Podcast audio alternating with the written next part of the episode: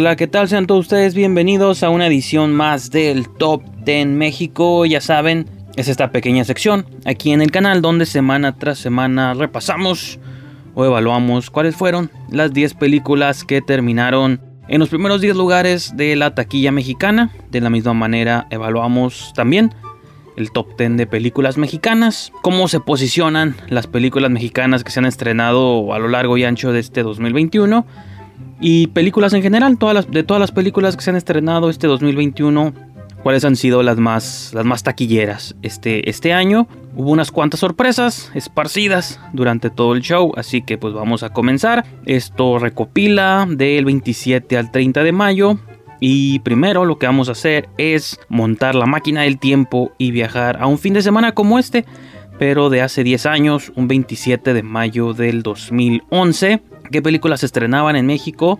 Se estrenaba una película llamada Everyday que no conocía hasta que no me topé este póster estaba familiarizado con otra película llamada Everyday que salió hace dos o tres años con Angry Rice, que ahorita sale en Mayor of Easttown y ha salido unas de Hombre Araña y cosas así. Me acuerdo de esa movie, pero bueno, el punto es que se estrenó una tal Everyday con actores pues técnicamente reconocidos, Liv Schreiber, Helen Hunt, Carla Gugino, Eddie Izzard y el fallecido Brian Dennehy. Pero supongo que más importante o lo que más le interesa a todos ustedes es hablar de, The Hangover, segunda parte. Se estrenaba la secuela de esta trilogía de películas. No sé si Todd Phillips hizo las tres o nomás hizo la primera.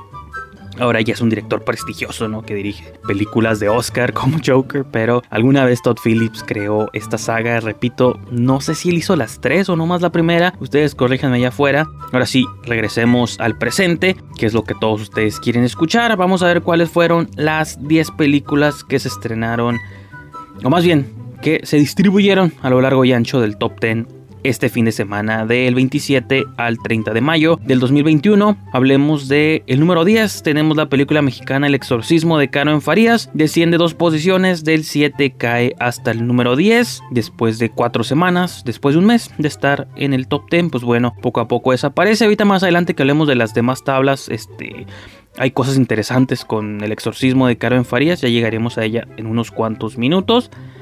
Eh, número 9 desciende. La semana pasada ascendió 5 posiciones. Pues bueno, ahora descendió 5 posiciones. Quizás se deba que hubo 3 estrenos en la cartelera. Aún así, sube y baja, ¿no? Sube y baja. Esta película, Demon Slayer. Eh, Mugen Train, la película, esta animación o este anime japonés, pues que ha sido todo un fenómeno este, taquillero a nivel mundial, pues bueno, ahora descendió otra vez 5 posiciones. No sé si pronosticar si va a desaparecer o no, porque al parecer esta película pues sube y baja, sube y baja. Entonces, así como ahorita está 9, puede ser que la siguiente semana otra vez suba a otras posiciones. Entonces es difícil pronosticar. La que sí desapareció fue Godzilla vs. Kong, no lo mencioné, pero ya la que fue rey de la taquilla por muchas, muchas semanas, finalmente fue desaparecida del top 10.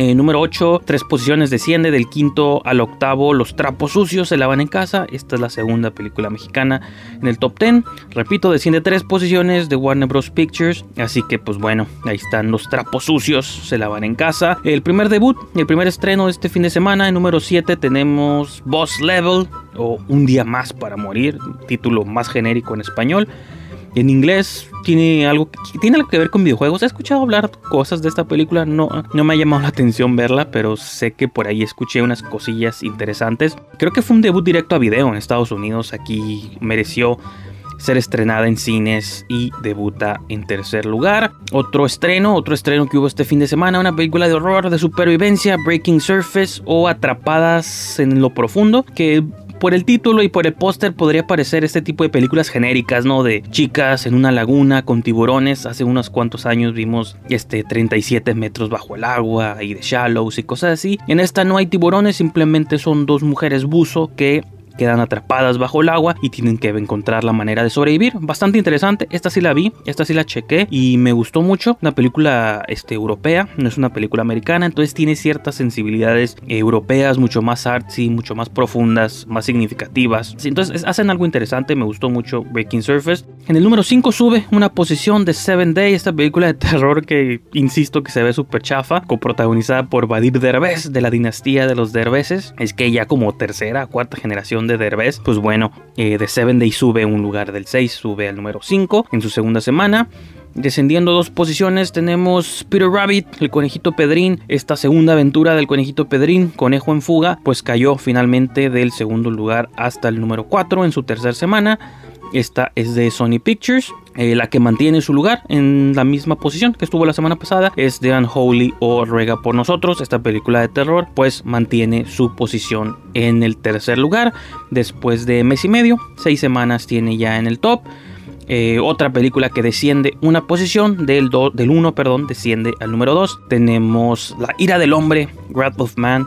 Aquí en México creo que le pusieron eh, justicia implacable con estos títulos, repito, genéricos que les encantan a los traductores. Pues bueno, la justicia implacable cayó un lugar del número 1 al número 2 para dar paso, desde luego, a la justicia implacable de Cruella de Vil.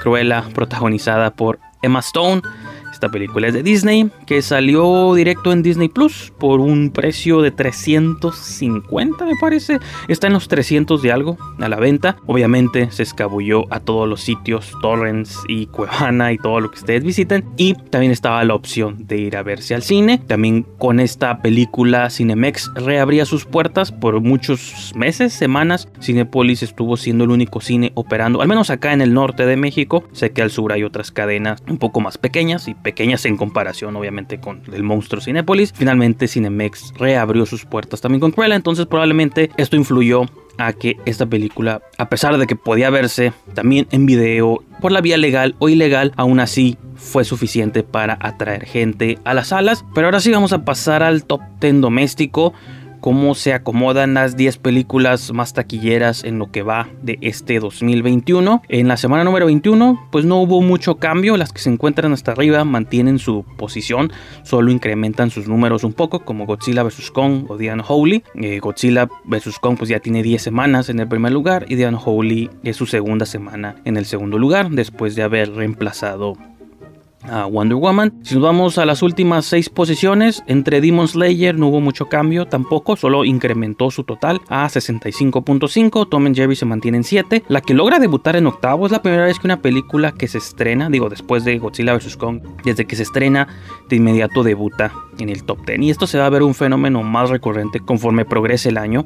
Películas o estos blockbusters van a debutar directo al top 10, no es como algo esporádico que van a ir ascendiendo o metiéndose a la tabla. Obviamente el debut de Cruella en octavo lugar, con 51.1 millones de pesos, provoca que la guerra con mi abuelo o en guerra con mi abuelo descienda un lugar y Mortal Kombat también descienda un lugar. Y pues esas son las 10 películas más taquilleras en el box office doméstico, ¿no? Aquí en México. Y pues ahora vamos a hablar del cine mexicano, cómo se encuentran las películas nacionales. Aquí tampoco hubo mucho cambio, solo uno. Hubo un intercambio de lugares. En el octavo y en el séptimo pues se mantiene todo lo invisible y no porque me enamoro, con números súper bajos, pero es lo que lograron este, recabar en sus únicas semanas que estuvieron en, la tabla. Después de ti cae una posición del 5 al 6 para darle lugar a los trapos sucios. Se la van en casa, intercambian lugares. Trapos sucios sube del 6 al 5 con 9.3 y es de las pocas películas mexicanas que ahorita están en el, top 10. Eh, dime cuando tú se mantienen 4 y todas las demás, pues el top 3 se mantienen en el mismo lugar que estuvieron la semana pasada. Medios Hermanos se mantienen tercero. El exorcismo de Karen Faría suben un poquito sus números, pero no lo suficiente para tumbar a Juega conmigo. Y como vimos previamente en la otra tabla, el exorcismo de Karen Farías está en décimo lugar, entonces es difícil saber